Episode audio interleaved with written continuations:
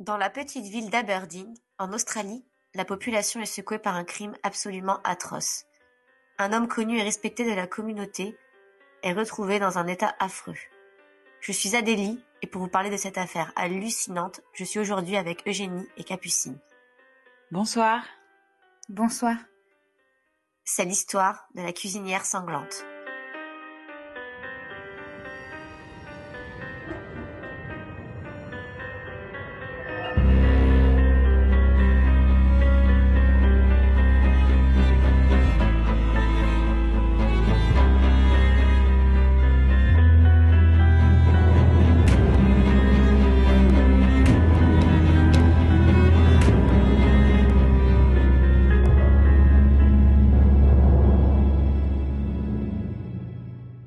Mars 2000, la police d'Aberdeen, un petit village situé au sud-ouest de l'Australie et comptant moins de 2000 habitants, reçoit un appel. Deux hommes sont au bout du fil et disent s'inquiéter pour respectivement leurs voisins et collègues, John Price, qui ne s'est pas présenté au travail. Sa voiture est toujours garée dans l'allée. Il ne répond pas quand il toque à la porte. Pire, il y a du sang sur la porte d'entrée. La police arrive à 8 heures du matin au domicile de John Price et constate que la situation est troublante. Les officiers décident de rentrer par la porte arrière après l'avoir forcé. En arrivant dans la maison, ils font une horrible découverte. Tellement affreuse que plusieurs officiers ayant travaillé sur l'affaire ont dû suivre une thérapie pour surmonter le traumatisme qu'ils ont eu en découvrant ce qu'il y avait dans la maison. Avant de vous en dire plus, Permettez-moi de revenir sur John Price. Il est né le 4 avril 1955. Il s'est marié et a eu trois enfants. Il a divorcé de son épouse en 1988 et a pris la garde des deux enfants les plus âgés, tandis que son ex-femme a gardé leur dernier enfant, une fille de deux ans. C'est un homme apprécié de tous qui a une situation stable. Il a un bon emploi dans la mine locale et gagne bien sa vie. En 1993, John Price rencontre une femme qui a juste quelques mois de moins que lui. Elle s'appelle Catherine Knight et travaille à l'abattoir de la ville. Ils entament une relation amoureuse, bien que Catherine soit déjà en couple avec un autre homme. John a entendu parler de la réputation de sa nouvelle compagne, mais ils s'entendent bien, et il se dit que ça pourrait être différent avec lui. Qu'il pourrait être peut-être l'exception dans la vie de Catherine. En effet, Catherine traîne une réputation de violence vis-à-vis -vis de ses conjoints. En 1993, elle a quatre enfants de trois hommes différents. Deux de ces hommes ont accusé Catherine de violence à leur encontre. Cela ne refroidit pas John. En 1995, deux ans après avoir commencé à se fréquenter, il propose à Catherine d'aménager chez lui officieusement. En 1998, Catherine dit à John Price qu'elle veut l'épouser. Il refuse. Il a déjà été marié et ne veut pas recommencer. Il lui dit que leur relation est avant tout sexuelle et qu'elle ferait bien de le comprendre. Ils se disputent violemment et la vie de John tombe peu à peu dans une spirale de violence. Catherine tombe sur le testament de John. Elle constate qu'il lègue tout à son ex-femme et ses enfants. Elle exige qu'il lui donne dix mille dollars. Il refuse. Pour se venger, elle décide de filmer des objets qu'il aurait volés au travail. Une trousse de secours avec un peu de matériel médical, elle envoie ensuite la cassette incriminante au patron de John. Le patron de John n'a pas d'autre choix que de le renvoyer, après 17 ans de bons et loyaux services. À la suite de cela, John décide de quitter Catherine et lui demande de partir de chez lui, où elle avait emménagé trois ans plus tôt. Ils passent trois mois séparés. John trouve un nouvel emploi dans une société alimentaire. Catherine fait tout pour se faire pardonner et y arrive. Elle emménage de nouveau chez lui. Malheureusement, leur relation ne s'arrange pas.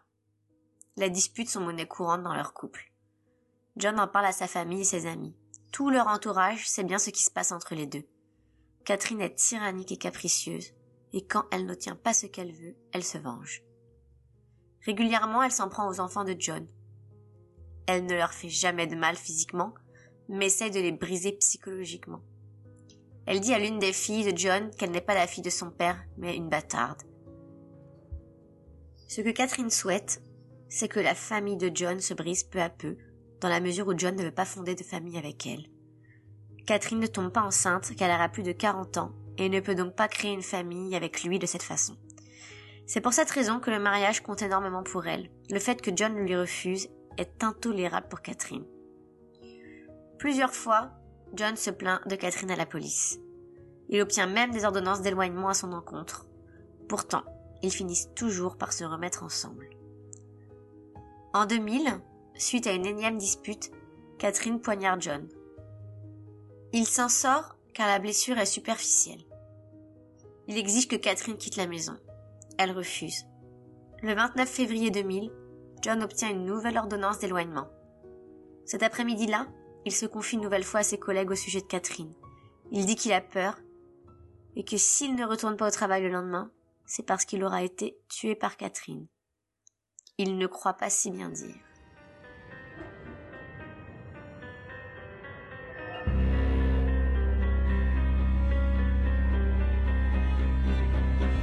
Catherine naît le 24 octobre 1955 à Tenterfield en Australie. C'est une petite ville de moins de 5000 habitants. Sa mère, Barbara Rogan, née Torley, est mariée avec Jacques Rogan. Ils habitent ensemble à Aberdeen, et ensemble, ils ont quatre fils. Barbara entame ensuite une relation extra-conjugale avec un ami et collègue de son mari, Ken Knight. Dans la petite ville conservatrice d'Aberdeen, l'affaire fait scandale. À cause de leur mauvaise réputation, Barbara et Ken se voient obligés de quitter Aberdeen et d'emménager dans une autre ville, Maury. Barbara ne prend aucun de ses fils avec elle. Les deux plus grands restent avec leur père, tandis que les deux plus jeunes sont envoyés à Sydney, où ils sont élevés par une tante. Barbara a quatre enfants avec Ken, y compris des jumelles. Catherine est l'une de ces jumelles. En 1959, alors que Catherine n'a que 4 ans, Jacques Rougan, l'ex-mari de Barbara, meurt. Les deux enfants qu'il avait à sa garde sont envoyés chez Barbara et rejoignent la Fatry Night. Le couple de Barbara et Ken est complètement dysfonctionnel. Ken est alcoolique et violent. Il a une addiction au sexe et viole Barbara jusqu'à dix fois dans la même journée. Barbara, de son côté, est brisée psychologiquement. Elle parle de sa vie sexuelle à ses enfants en leur disant qu'elle déteste le sexe et les hommes en général. Catherine Knight vit un enfer dans sa famille. Elle est régulièrement abusée sexuellement par plusieurs membres de cette famille, sauf son père, jusqu'à l'âge de 11 ans. Elle n'a pas d'amis, et les seules personnes dont elle est proche sont sa sœur jumelle et son oncle Oscar, un champion d'équitation. En 1969, Oscar se suicide, ce qui perturbe énormément Catherine, qui se sent encore plus seule. Au lycée, elle est solitaire et passe son temps à harceler les plus petits qu'elle. Une fois, elle attaque même un garçon de son école avec une arme. Par ailleurs, Catherine est une élève studieuse et appliquée qui n'arrive cependant ni à lire ni à écrire.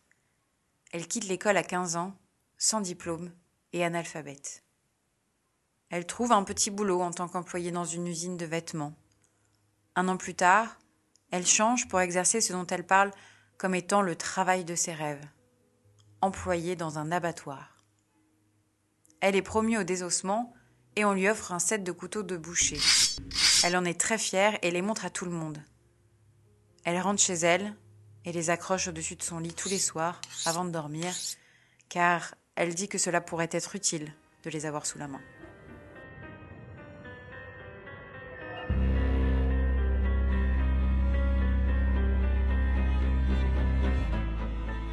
En 1973, Catherine rencontre David Kellett, un collègue de l'abattoir.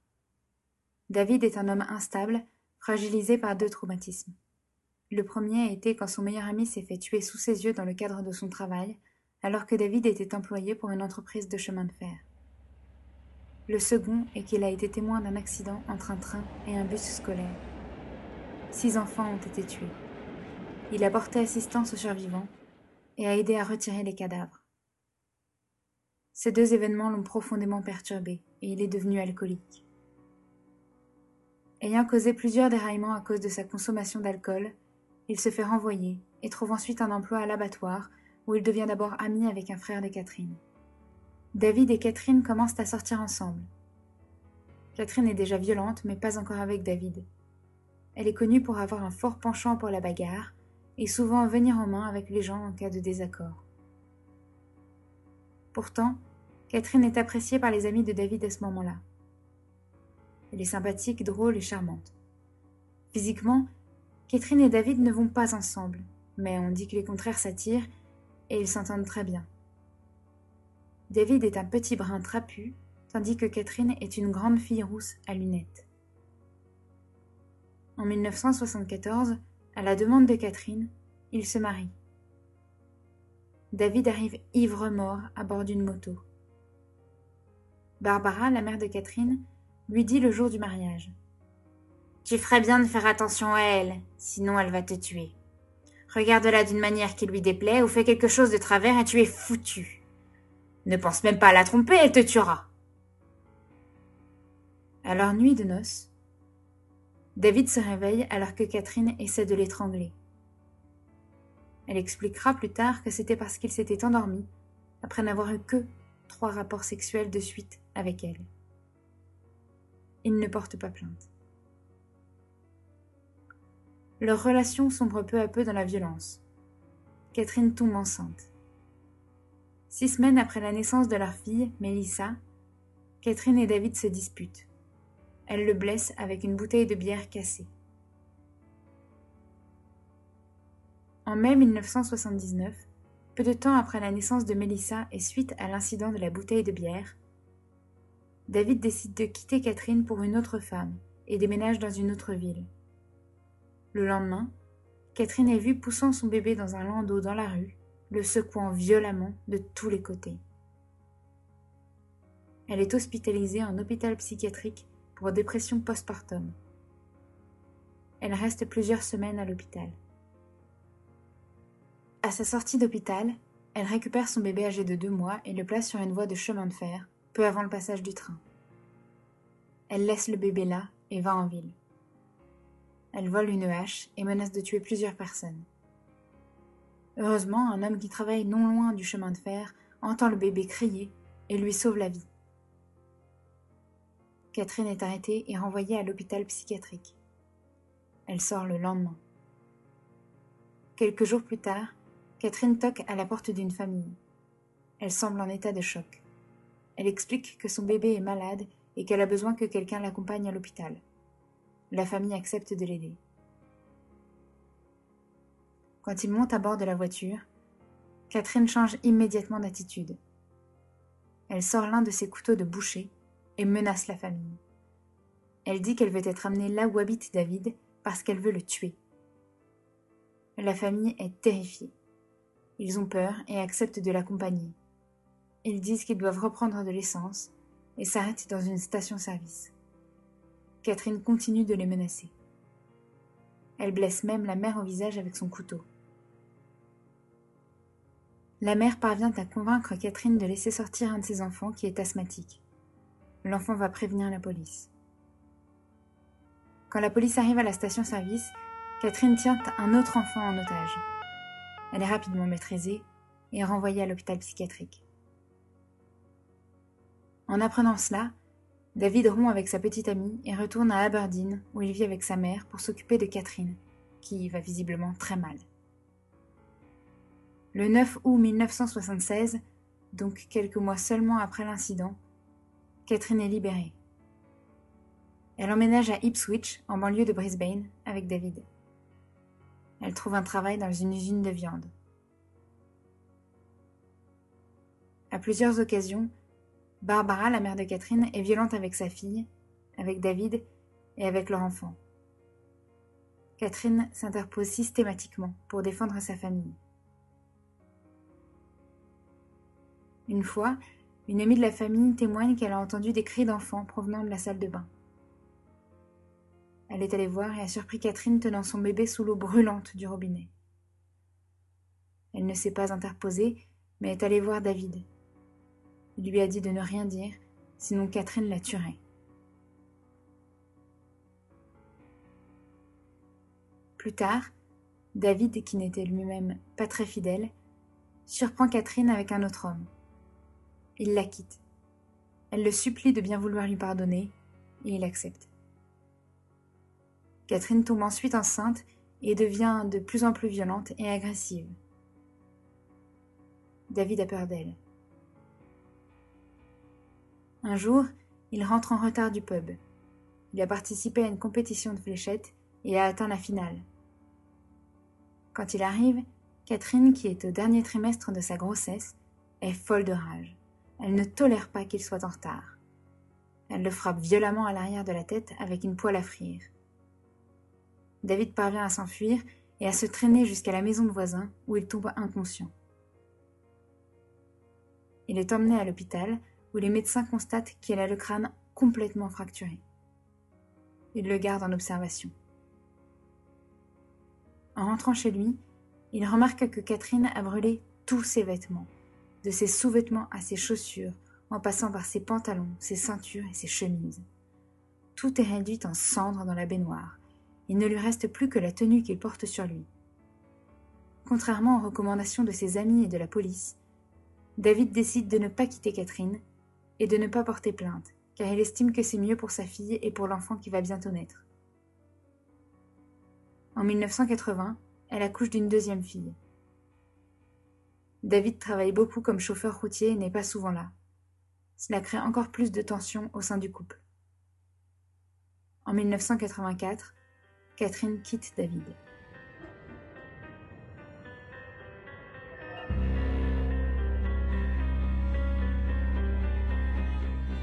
En 1986, Catherine Knight rencontre un autre homme prénommé David. Il s'agit de David Saunders. On l'appellera Saunders pour un souci de compréhension. C'est un mineur qui habite dans la petite ville de Scone. Au bout de quelques mois de relation, Saunders emménage avec Catherine et ses deux filles, mais tient tout de même à garder son appartement de Scone. Très vite, le côté sombre et abusif de Catherine ressurgit. Elle est extrêmement jalouse et possessive. Quand Catherine est en crise, elle jette Saunders dehors. Il retourne donc chaque fois chez lui, à Scone. Et chaque fois, Catherine va le voir et le supplie de revenir. En mai 1987, alors que Catherine et Saunders se disputent, elle attrape le chiot de son amant. Le pauvre animal n'a que deux mois. D'un coup, elle lui tranche la gorge en disant à Saunders qu'elle lui fera la même chose s'il la trompe. En juin 1988, Catherine accouche d'une troisième fille dont Saunders est le père. Lors d'une dispute quelques mois plus tard, Catherine frappe Saunders au visage avec un fer à repasser, puis le poignarde avec une paire de ciseaux.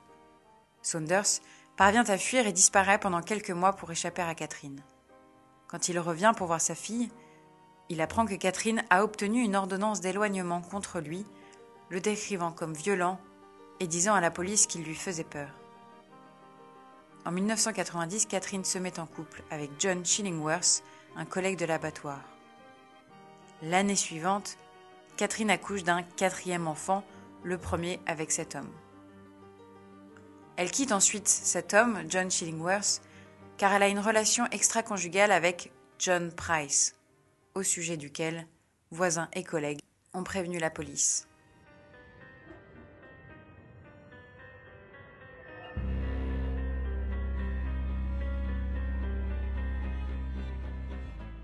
Donc au 1er mars 2000.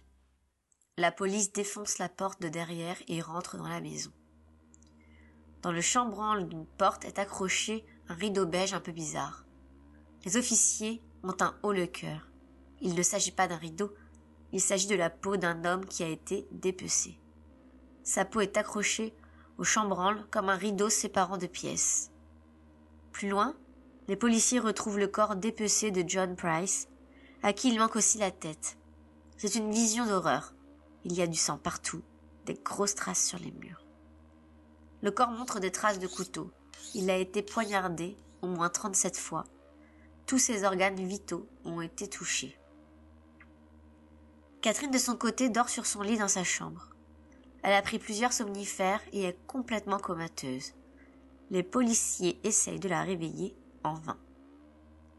Les traces de sang semblent suggérer que John a été attaqué alors qu'il dormait. Il a réussi à sortir du lit et a couru tant bien que mal dans la maison pour s'enfuir, alors que Catherine le poursuivait avec un couteau de boucher. John aurait réussi à sortir sur le perron de la maison, mais aurait été rattrapé par Catherine qui l'aurait traîné dans la maison. Il serait mort des suites de ses blessures. Plus tard, Catherine est allée en ville et a tiré mille dollars sur le compte de John. Quelques heures après la mort de John, Catherine l'a dépecé et accroché sa peau à un crochet de boucher qu'elle a placé sur le chambranle de la porte. Ensuite, elle a décapité John.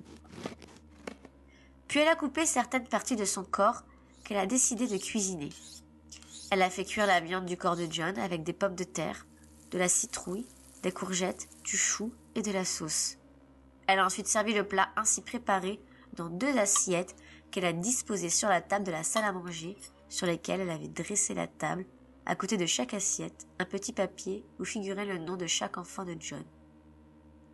Elle avait donc prévu de servir John à manger à ses deux enfants. Les policiers recherchent toujours la tête de John, et ils la trouvent finalement dans le four, en train de cuire avec des légumes.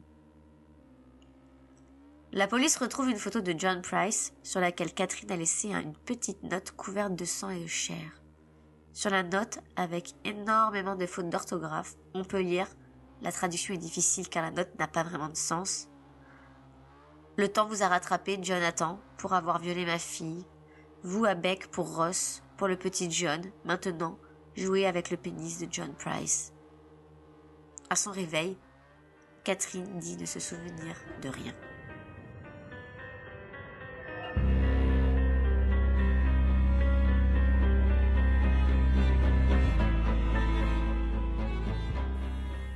Elle est immédiatement arrêtée par la police et envoyée dans un hôpital psychiatrique. Catherine continue à dire qu'elle ne se souvient de rien et essaye de faire croire qu'elle est folle. Elle a proposé de plaider coupable pour homicide involontaire coupable, en anglais manslaughter. On pourrait le définir comme étant un homicide commis par une personne qui n'avait pas l'intention spécifique de causer la mort ou de poser l'acte qui l'a entraîné, qu'elle ait agi sous le coup d'une impulsion soudaine ou par suite d'une imprudence ou d'une négligence. Le juge refuse cette proposition et accuse Catherine Knight de meurtre au premier degré, donc d'assassinat. Elle plaide alors non coupable, mais change finalement d'avis et plaide alors coupable. Ses avocats décident d'appuyer leur stratégie de défense sur l'état mental de Catherine en disant qu'elle souffre d'amnésie et qu'elle était dans un état dissociatif de la personnalité. Beaucoup de psychiatres estiment que ce diagnostic est correct, mais tous s'accordent toutefois sur le fait qu'aucun trouble n'ait altéré sa perception au point de la rendre non coupable des actes qu'elle a commis.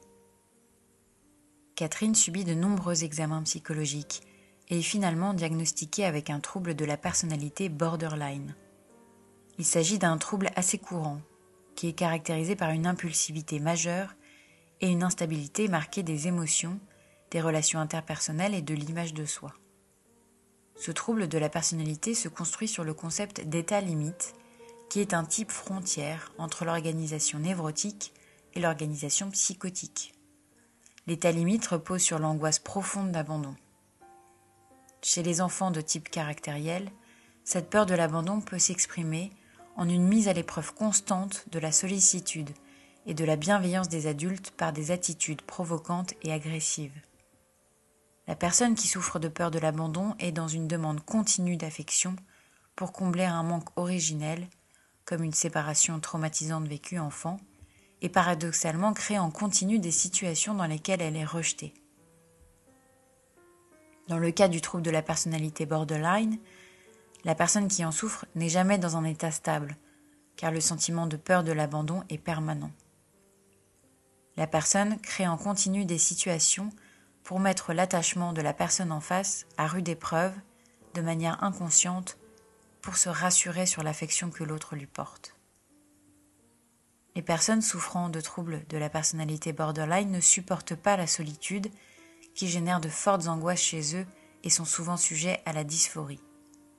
La dysphorie désigne une perturbation de l'humeur, liée à un inconfort émotionnel ou mental, à de la tristesse, de l'anxiété, de l'insatisfaction, de la tension, de l'irritabilité et de l'indifférence.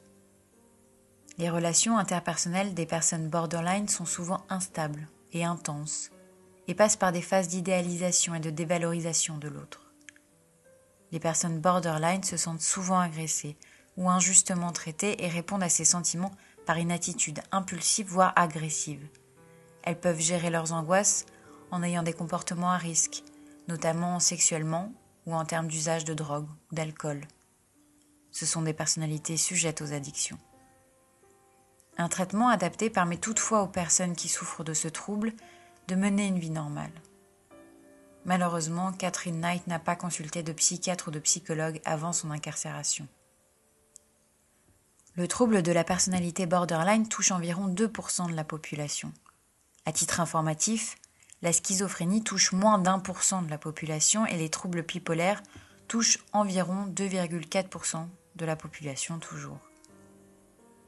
Catherine Knight a tenté de se faire passer pour irresponsable. Mais le trouble borderline, s'il peut expliquer des comportements impulsifs et agressifs, ne justifie ni n'excuse de tels passages à l'acte.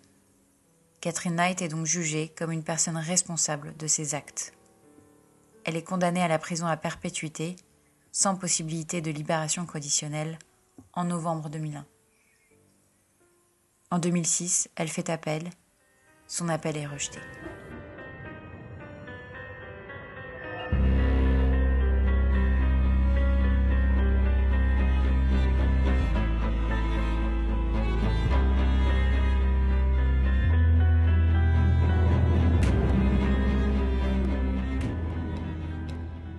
Donc suite à cette affaire euh, sanglante, j'ai choisi comme film, un film qui est très connu bien sûr, et je vais le dire à l'américaine, c'est Basic Instinct. voilà. Donc je pense que pas mal de personnes connaissent. Il s'agit donc d'un thriller érotique franco-américano-britannique qui a été réalisé mm. par Paul Verhoeven et qui est sorti en 1992. Nous avons donc en fait deux acteurs qui sont très connus, hein, Michael Douglas et Sharon Stone. Et donc le film se focalise sur l'officier de police Nick Curran, qui enquête sur le meurtre sauvage d'une riche rockstar pardon, durant son enquête. Curran se lance dans une relation intense et torride avec la suspecte principale, qui est la belle et mystérieuse Catherine Trammell. Voilà. Donc Catherine Tramel, je vous euh, un peu raconte le début, est une romancière richissime. Alors elle vit euh, bizarrement entourée de plein euh, d'anciens meurtriers et elle est soupçonnée du coup du meurtre de son amant, donc la rockstar. Et il a été assassiné à coups de pic à glace dans des circonstances similaires à celles décrites dans l'un de ses romans. Donc elle en écrit plusieurs. Et ces romans donc sont des polars qui mêlent sexe et crime et qui s'attardent sur l'instinct primaire des gens et Nick Curran, qui est donc Michael Douglas, est le policier chargé de l'affaire et il a un lourd passé judiciaire. Il doit faire face en fait un peu à cette menthe religieuse et celle-ci du coup n'hésite pas à utiliser ses charmes euh, physiques et psychologiques pour arriver à ses fins. Du coup, moi je me demande, enfin on sait que certains criminels passent à l'acte à cause de leur pulsion sexuelle, qu'ils n'arrivent pas à contenir, etc., etc. Est-ce que du coup, vous pensez que certaines victimes restent dans certaines situations dangereuses par attrait sexuel? C'est la question que je me pose aujourd'hui avec vous les filles. Euh, je n'ai pas de réponse. je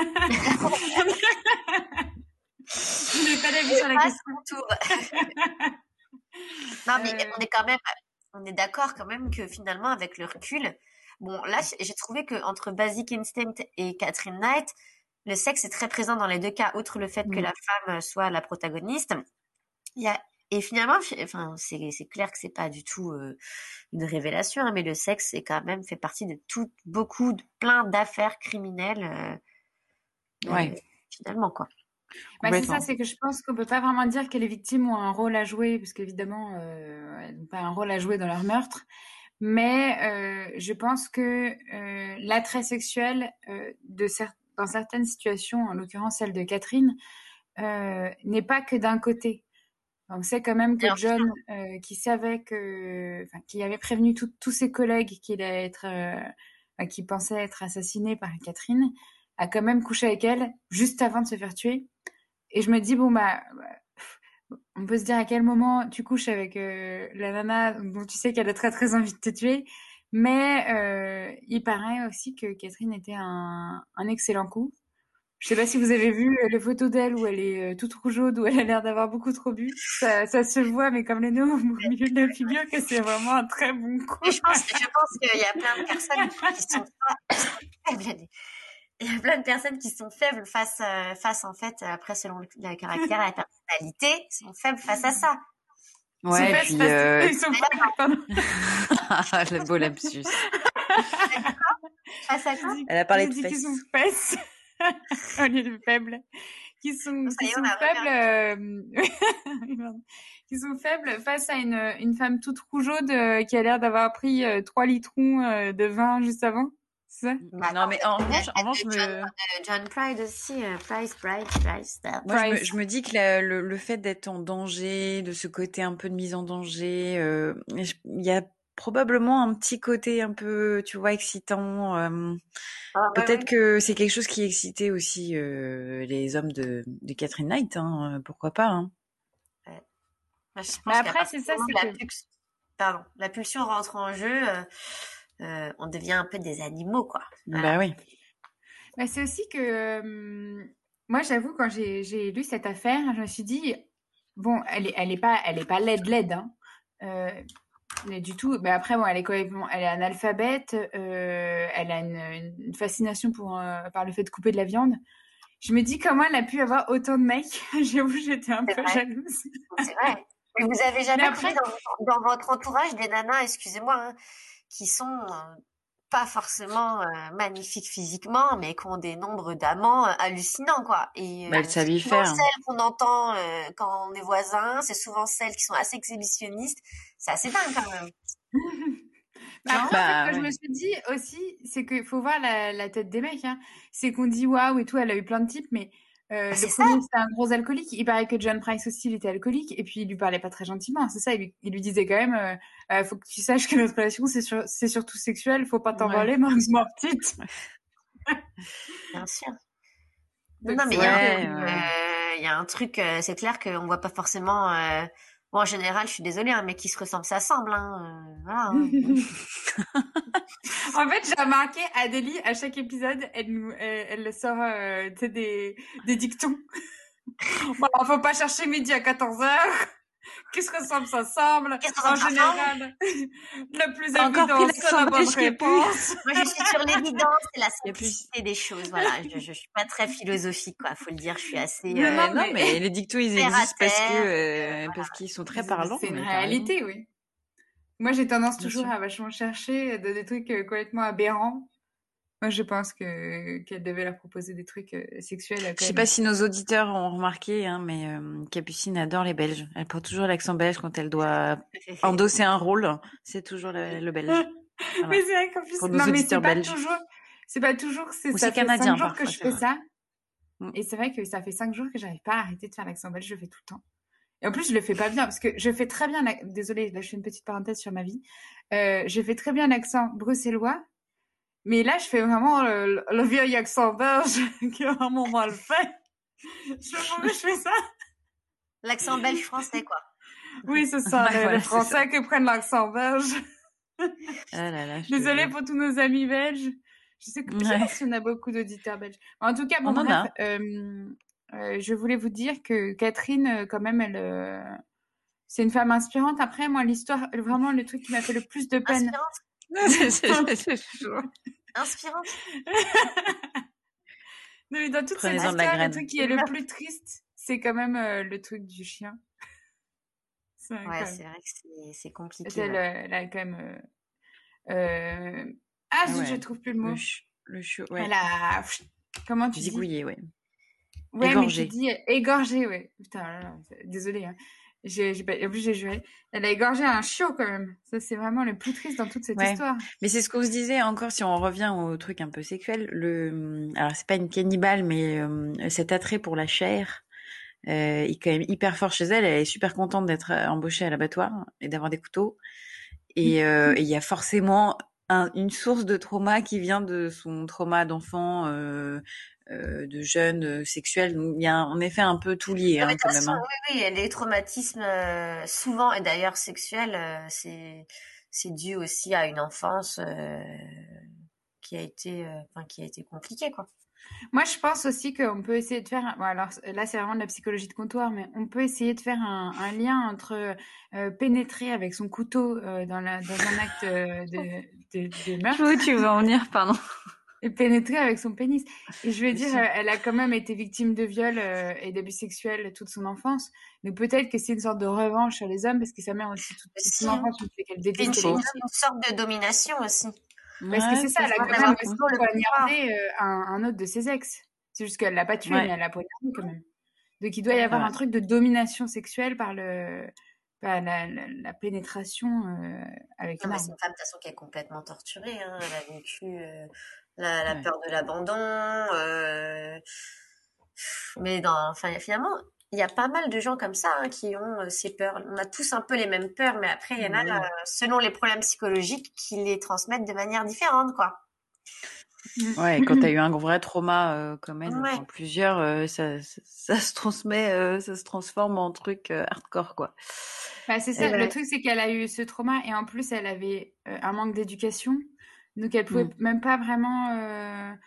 Bah, je veux dire, encore quand tu es traumatisé, mais que tu as accès vraiment à une, éducation, tu peux peut-être essayer de transformer ce que tu as vécu en un truc positif. Et là, c'était pas le.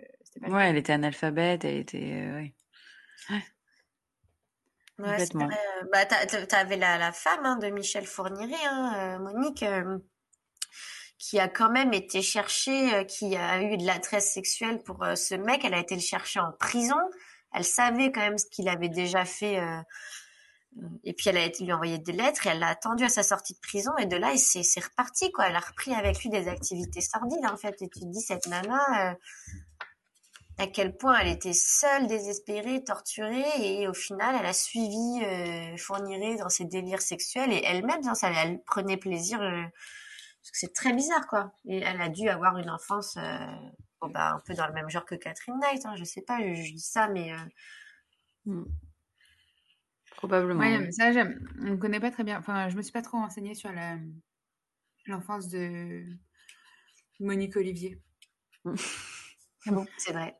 Mais c'est vrai que c'est rarissime. Là, on l'a vu maintenant. On, je sais pas quel épisode c'est, celui-là, peut-être le septième, je sais plus. Mais il y a très très peu d'affaires en fait où les meurtriers n'ont pas subi des trucs euh, extrêmement violents euh, ah étant bah, enfants, soit des, des, traumatismes identitaires comme euh, l'épisode d'avant avec Paul Bernardo, soit mmh. des, des traumatismes sexuels. Ah oui, c'est extrêmement rare. D'ailleurs, ça serait intéressant euh, de trouver dans, un prochain épisode de trouver un. Je pense que ça doit être difficile de trouver vraiment un, un crime, euh, pas, pas, pas juste pousser quelqu'un dans l'escalier, mais un crime un peu peut-être prémédité ou quelque chose d'un peu dur euh, de quelqu'un qui qui n'a pas de trauma étant jeune. Qui a une enfance magnifique, Il y en a peu. bien Un crime Enfin, même euh, là, moi je trouve que le. Non, j'ai menti tout à l'heure, c'est pas le pire dans cette affaire qu'elle a tué euh, un chien, même si c'est super triste. Mais c'est surtout là, moi je trouve euh, dans cette histoire, c'est vraiment le. Mais qu'a fait la, justice, qu'a fait la police? Elle a quand même mm. tenu un enfant en otage, elle a menacé des gens. Mm. Et ça, je me dis qu'un accompagnement plus tôt, ça aurait permis d'éviter tout ça. Bah, oui, en fait, il aurait fallu qu'elle soit mieux accompagnée psychologiquement. Euh. Mais après, si c'est différent, hein. en Australie, la Sécu, tout ça, euh, les gens ils sont un peu laissés à l'abandon. Hein. C'est pas comme. Euh. C'est vrai? Bah, je pense que c'est. Bah, moi, je pense que c'est moins facile, quoi. Je veux dire, ça doit coûter de l'argent, et puis c'est des gens un peu qui sont presque un peu marginalisés, donc je pense que ça doit pas être facile de les de bien les suivre, de bien les, les voilà, de les traiter. Enfin, je... ouais, mais, même, même en France, hein, je pense. Euh, enfin, il y a plein de cas où, en effet, on, on les a pas assez accompagnés et ils s'enfoncent dans la violence. Et euh, alors moi, je veux bien que, euh, par exemple, on n'accompagne pas très bien quelqu'un. Je veux dire, ça peut, ça peut s'expliquer les erreurs, mais là, elle a quand même mis son bébé sur les rails du train. Ouais, et, et elle a essayé de tuer des gens avec une hache. Et elle est sortie le lendemain. Et on lui a donné son bébé. Ouais, ça, ça en revanche. oui, mais ça, c'est ça, c'est pas normal. Il y a des problèmes. Hein. Mais combien d'histoires comme ça il y a euh, mmh de gens qui ont fait des choses sur leurs enfants? Bon, ça, c'est encore un autre débat, mais euh, c'est presque pas. Euh, oui, c'est hallucinant, mais c'est pas presque, c'est pas étonnant, quoi. Je veux dire. Moi, ça m'a quand même surprise de voir autant de laxisme, quoi. Mmh, mmh, Après, c'est pas la même époque. C'est vrai que c'était dans les années 70 et. Mais ouais. Et puis encore une fois, pas les mêmes pays. Je sais pas trop ce qui est mis en place euh, selon les pays. Ouais, mais je pense que si c'est ça, c'est la... enfin, pour moi, euh, euh, Catherine évidemment, elle est responsable de ses actes. Surtout que les psys ont dit que sa maladie pouvait pas justifier euh, des attitudes aussi violentes, mais je pense aussi que les responsables, c'est vraiment les instituts médicaux qui l'ont laissé sortir. Mm, mm, mm. Bah, le problème, c'est qu'en fait, on peut pas obliger une personne à être internée de force, quoi. Donc le problème, c'est que c'est comme dans les hôpitaux psychiatriques en France, il n'y a pas de barrière, il n'y a pas de truc. Si la personne sort, alors évidemment, oui, tant qu'elle n'est pas condamnée, oui, tant qu'elle n'est pas condamnée, tu peux pas forcer, quoi, tu vois. Ouais, mais c'est ça, je comprends pas pourquoi il n'y a pas eu de condamnation. Ouais, bah oui, oui. Mais parce que est-ce qu'il y a eu plainte euh, Est-ce que tu est-ce qu'en Australie on, se, on la, la, société euh, tu vois euh, il y a un procureur qui peut porter plainte pour la société, je sais pas. Parce que ces, ces, ces mecs ont pas ont porté plainte. Je, là, je sais, il y en a, il y en a un qui n'a pas décidé. Il voulait quand même pour le bien-être de leur enfant un être qui n'a pas, qui s'est pas dégagé d'elle. Euh, je pense qu'elle arrivait aussi à s'en sortir pas mal quand même. Mmh. Bah, en tout cas, c'est sûr que euh, on aurait pu éviter le pire avant. Quoi. Il y a eu plein de signaux, de choses quand même, mmh. euh, jusqu'à ce qu'elle arrive à tuer euh, son mari, quoi, enfin son compagnon, le dernier, quoi. Mmh. C'est ça qui est, c'est surtout ça qui est dans cette affaire, quoi. C'est qu'il y a eu plein de, de, de, de, de tentatives, de folie. Elle a été quand même, elle a été cernée déjà, quoi. Et en fait, c'est pour ça, même son mec qui continue de rester avec elle, qui dit à ses collègues, euh, si je suis pas là demain, machin, euh, je suis désolée, mais elle le tenait par quoi? Elle le tenait du coup par le sexe, on en revient à la question, ou elle le tenait, ou le mec c'était un pauvre type qui était complètement euh, euh, malheureux, sous, sous, sous l'emprise de l'alcool, des drogues, je sais pas, on sait pas quoi, tu vois. Alors, déjà, oui, il paraît qu'il était quand même alcoolique, mais aussi, ça c'est un truc que j'ai pas trop bien compris, j'ai vu que hum, lui, il avait dit qu'il voulait rentrer chez lui pour protéger ses enfants. Sauf que ses enfants, ils n'étaient pas là le jour du meurtre. Donc, euh, je ne comprends pas. Bah, il a sauté dans la gueule du loup, quoi. Ouais, mais pas que dans sa gueule, parce que je te rappelle qu'ils ont sexé juste avant. C'est vrai. Merci, Capucine. non, mais je crois, je, je vais, refaire ma, je, vais refaire ma, je vais refaire ma Adélie, je crois qu'il n'y a rien à comprendre. Hein, euh, quoi. Un fait est un fait. Voilà. en fait, c'est ça, c'est qu'on a chacune notre rôle. Toi, tu t'enfonces un peu les portes ouvertes. Moi, je fais des blagues nulles et je fais des blagues à la bigarre. Et en fait, Eugénie, c'est la voix de la raison, finalement. oh là là. C'est vrai. Complètement ça, on a bien résumé. C'est maman. Oui, c'est maman. maman. Est-ce que vous voulez du coup rajouter autre chose autour de cette affaire ou pas? Moi, je pense que tout a été dit. Ouais.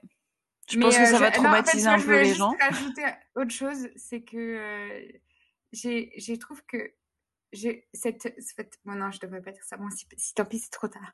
Euh, et eh ben, elle ressemble à quelqu'un qui est connu, euh, mais je peux pas dire qui puisque c'est une française et tout, c'est pas très sympa. Et j'ai montré la personne connue, mais elle ressemble vraiment très fort à quelqu'un qui, est connu. tu vas devoir nous dire maintenant. Non, mais moi, je vais, on va essayer de deviner. Non, mais c'est pas gentil. On va se faire lyncher, c'est pas gentil, non. Non, non. Et, ah, j'ai montré la photo de cette personne connue, mais je sais pas si vous connaissez la tête de cette personne connue, parce que c'est pas genre une actrice ou une chanteuse. Et, euh, et j'ai montré la photo de cette personne. Non, j'ai montré la ah. photo de cette personne connue à, à mon beau-frère, qui m'a dit qu'on dirait moi. Et donc en fait j'ai peur, j'ai peur moi de ressembler à Catherine maintenant parce que. mais non, mais arrête. Oh, alors tout ça là, on vient de perdre au moins une minute pour ça, Capucine. Je crois que je suis vraiment très, très, très euh, fatigante. Mon Capucine nous donnera hors antenne le nom de cette personne. Et si vous êtes intéressé, n'hésitez pas à nous contacter en MP pour savoir toute la vérité. ok Oui. Alors, si vous vous abonnez, abonnez-vous et on vous dira qui c'est. oui, d'ailleurs, on, on, on, ouvre notre Instagram, donc n'hésitez pas à nous suivre.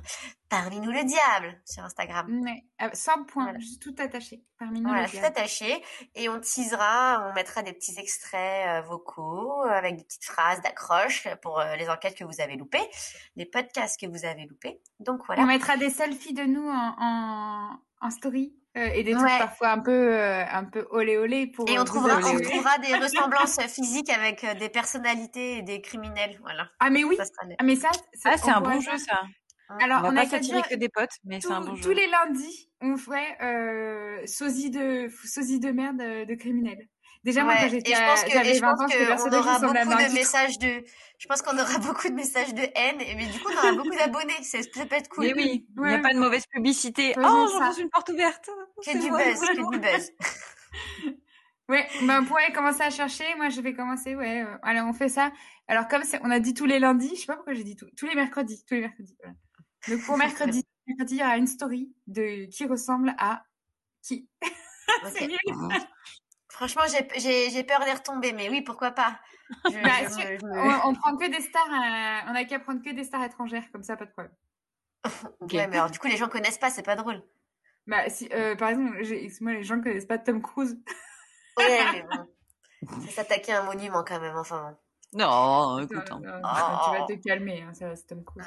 Bon, bah ça marche. Mais écoutez, sur ce, en tout cas, merci de nous avoir écoutés sur cet épisode euh, bien gore et bien sanglant, du coup choisi par ma part. Hein bien sûr, évidemment. Évidemment, voilà. Ah, ça va. Le Moi, j'aime les choses simples et j'aime les, so- les choses simples et les choses gore. C'est ça, simple et efficace, mais dans une mare de sang et de boyaux. Ouais, exactement. Tout à fait, c'est tout à fait moi. en tout cas, merci, chers auditeurs. Est-ce que vous voulez rajouter quelque chose, Capucine Oui, on se retrouve euh, dans deux semaines pour euh, mon épisode euh, avec une invitée spéciale. Euh. J'espère qu'il vous plaira. Ce sera un épisode de disparition euh, et de meurtre. Et euh, non résolu. Et bon, bref. Ah bah génial, euh, tout ce que j'aime.